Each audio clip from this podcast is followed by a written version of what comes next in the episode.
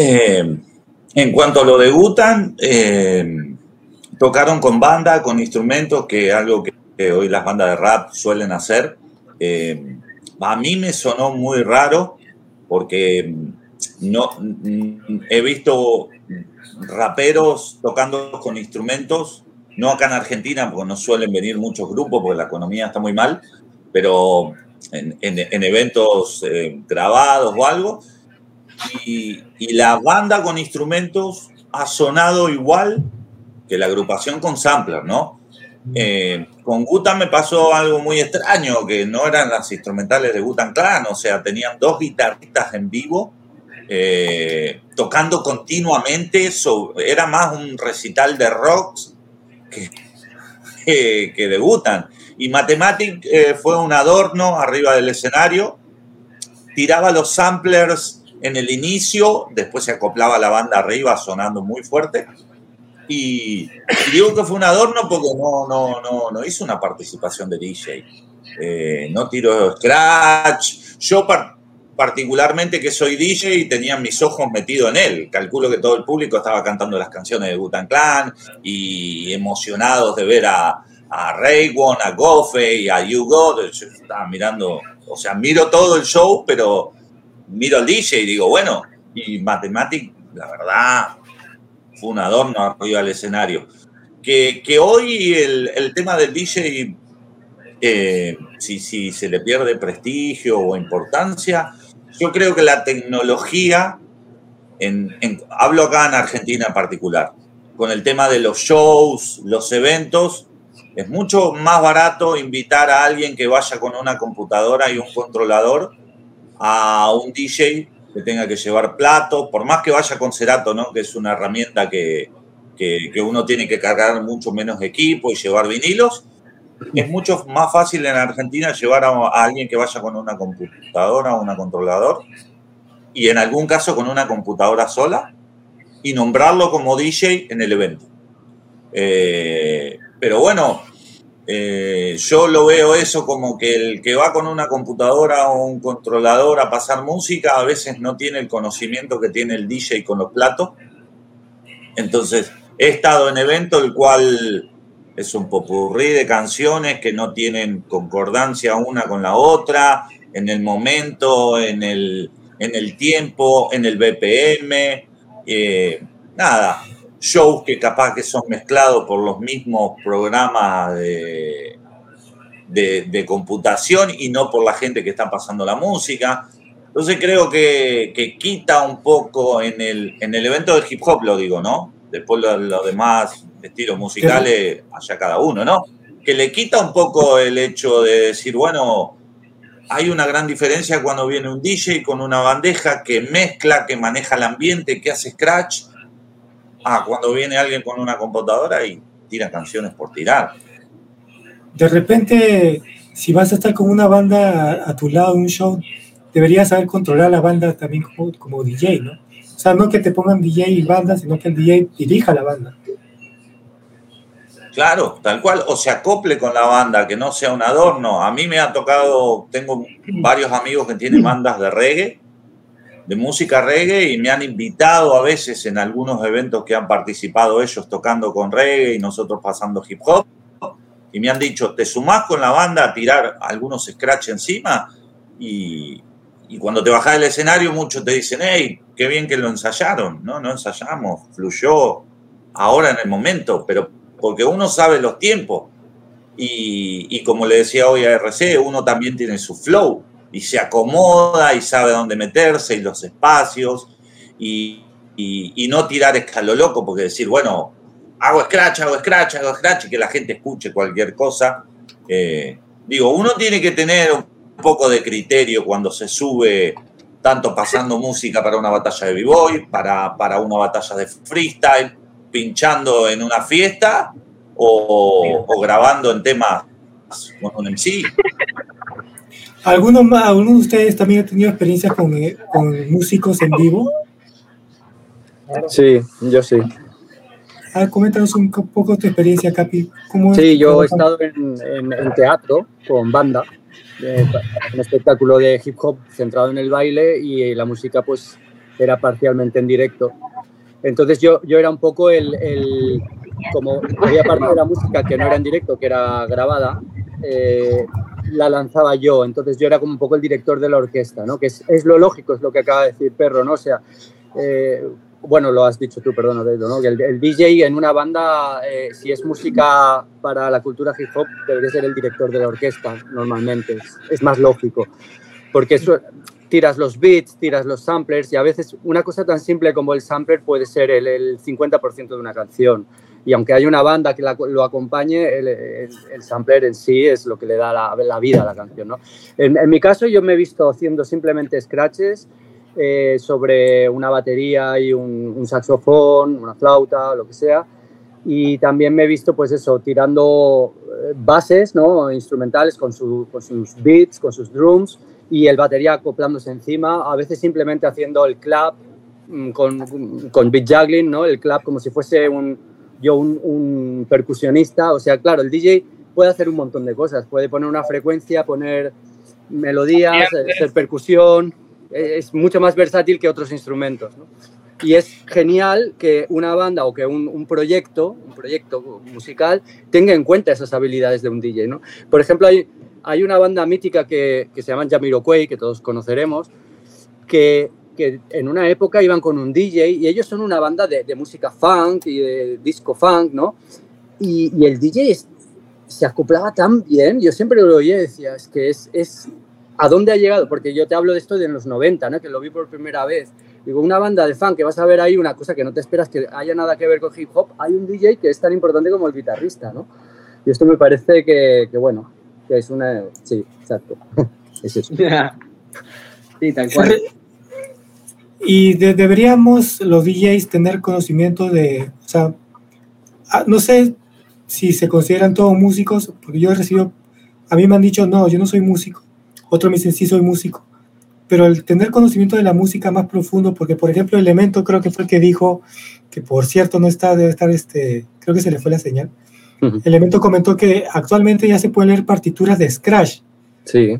Entonces los DJs de ahora deberían tener también como parte de su formación el conocimiento de leer partituras, dominar notas, conocimiento de música en general, o no es necesario. Bueno, Lo digo porque, porque si vamos a dirigir una, una banda, es diferente que dirigir a un Sí, pero hay muchos músicos míticos, por ejemplo, en el mundo del jazz que no saben leer partituras. No pasa nada. el, leer partituras o ser capaz de escribir música con, los, con, lo, con el idioma estándar de solfeo eh, no te hace músico o deja de hacerte músico. Es decir, eh, hay grandes músicos, insisto, en toda la historia de, de, de, la, de música moderna que no, y de la anterior, que no han sabido nunca el lenguaje musical escrito o, leer una partitura, pero son grandes compositores y grandes intérpretes. El DJ que puede usar partituras para escribir ideas es genial porque yo, yo, no, yo no he querido aprender la técnica porque mi técnica de, recordar, un, de tener una idea es grabarla. Yo uso la tecnología, ¿no? Digo, ostras, mira, esta, esta, este flow con este sonido, que no se me olvide, pum, pongo a grabar y lo grabo. Y entonces tengo ahí como una biblioteca ¿no? de, de, de, scratches y de ideas del pasado que puedo recuperar. Eh, hoy en día alguien puede que sepa ese lenguaje puede escribirlo, está bien. Porque además no lo hace mejor ni peor. Porque además puede, la puede, puede escribir. Perdón. Sí, sí. Cierro, mi, cierro mi idea y sigues tu RC. Decía que además la esencia del DJ hip hop es hacerlo sin saber nada, o sea, así nació, o sea, volverle claro, a claro, claro. volver instrumenta cuando volvió la tornamesa a un instrumento sin que sea un instrumento. O sea, eso es lo bonito, ¿no? R, Exacto. No, yo iba a decir, porque claro, vos podés escribir la técnica, pero no podés escribir el flow en una partitura. Es decir, ni eh, de repente podés ver los momentos, eh, el, el tempo, no sé, pero como que el flow es como que vas derecho a grabarlo, como, como dice Capi. Eh, Sí, pero esto. Digo, esto podés grabarlo, ¿no? hoy en, día creo que ¿eh? estamos más al alcance de poder grabar. En el solfeo, por ejemplo, el, el, swing de una batería de funk no, no queda escrito. Es decir, Ahí va. El, el batería eh, tiene un swing personal que, y esa misma partitura la lee otro músico de rock y es cuadrado. no la va a tocar igual. Claro, entonces es un poco va por ahí.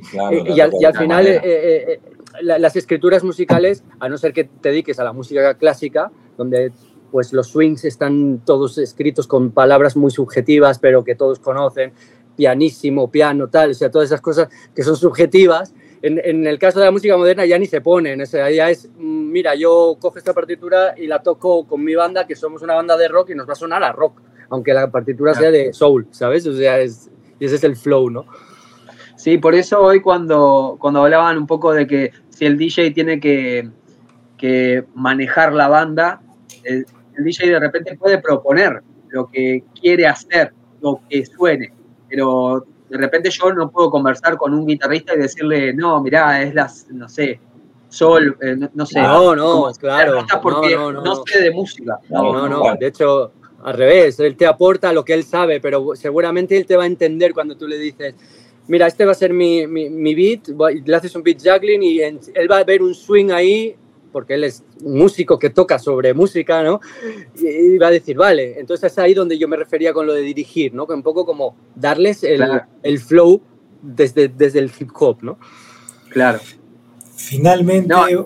y, y lo, eh, como para cerrar capaz, pero quería decir que a mí me sigue pasando de que eh, versionar un, un, beat hecho por un beatmaker eh, con músicos no siempre se puede. decir, Depende de la canción que también, pasó a Perro con Butan Clan, ¿no? Es decir, sonaba rock. Y a mí a veces me pasa mucho de, que, de escuchar bandas que van como de hip hop, porque básicamente son raperos, raperas, que sí llevan el rap a, a una propuesta donde hay una banda, pero no suena, no suena hip hop. Es que depende de la canción. Por ejemplo, con Perros, si va a ver a Wutan, quiere que suene como lo escuchó en los 90. no, no, no, no, quieres escuchar un remix, una versión remix. Tú no quieres escuchar el remix, quieres escuchar el original. No, y Perro quería, quería eh, la parte del solo de, Scratch. Quería eh, el momento del DJ. Sí. No, yo quiero decir algo de lo de. Hicieron, una versión de Nirvana, terminaron con una versión de Nirvana, perdón, Garfet. Terminaron con una versión de Nirvana. Eh, yo quería terminar el show con un tema de Gutan, no con una. Hubiese ido a ver a Nirvana. fue muy loco, fue muy loco. hablando de eso, ahora, y justamente hablando de Wutan, no sé si ya la vieron, pero ahora la serie esta que acaban de, de Wutan Saga, me pareció interesante. Ahora el último capítulo estaba mostrando cómo grabaron el Wutan Forever que a mí me encanta, me, me, acuerdo el día cuando salió, me explotó la cabeza como el sonido, ¿verdad? Y hasta ahora, hasta ahora entendí cómo lo hicieron, ¿verdad? Claro. Entonces pasaba eso, porque Rizzo estaba en una búsqueda de un sonido nuevo, entonces ya tenían su billete y consiguieron una orquesta, ¿verdad? Y todos los manes llegan no entienden qué, qué puta está haciendo.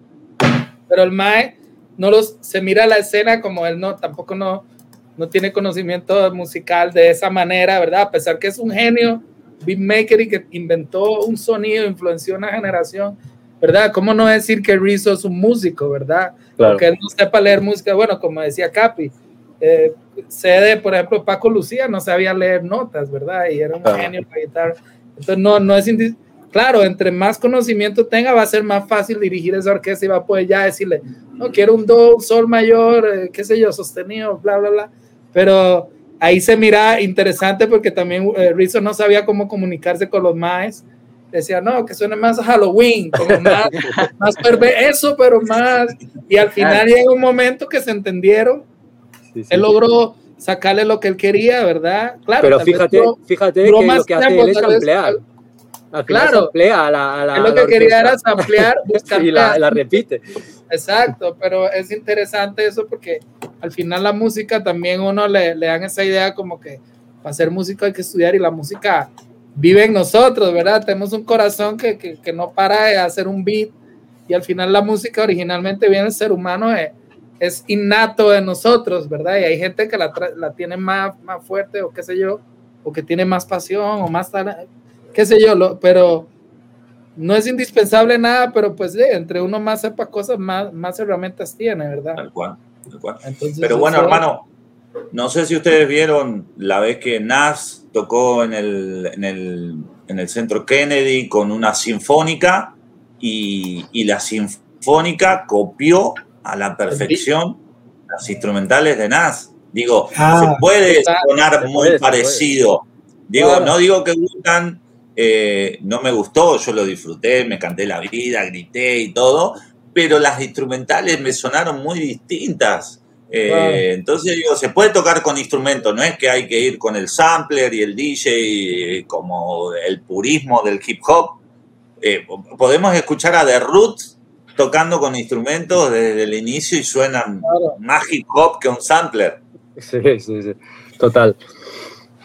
Aquí pasa mucho con el reggae, porque como aquí hay tanta cultura de reggae y estamos tan cerca de Jamaica y la gente, aquí vienen todos los jamaiquinos tres veces al año, ¿verdad? Todos. Entonces, y andan por ahí, ¿verdad? La, la, gente tiene mucho conocimiento de reggae, la gente popular, ¿verdad? Danza, todo reggae party siempre en todo lado. Entonces también la gente, a mí me parece interesante cómo funcionan las bandas de reggae, porque hay bandas que se especializan en hacer los beats, pero hacen esas dinámicas de que, ¿verdad? El MC de Capleton, por ejemplo, el más dirige la banda y le dice, bueno, mix, y empieza con el tan, tan, tan, tan, ¿verdad? Como, y son gente que se especializa en hacer, y, incluso la gente cuando vienen ciertos artistas de reggae, ah, pero viene con banda o no viene con banda, ¿verdad? La gente quiere ya escucharlos con banda, pero son canciones que se hicieron con, con, con samples y con otra técnica que están recreando. Entonces es interesante como lo hacen los jamaiquinos, ¿verdad? Pero bueno, en hip hop sí uno quiere oír como la banda que haga el beat lo más parecido y, y es brutal, ¿verdad?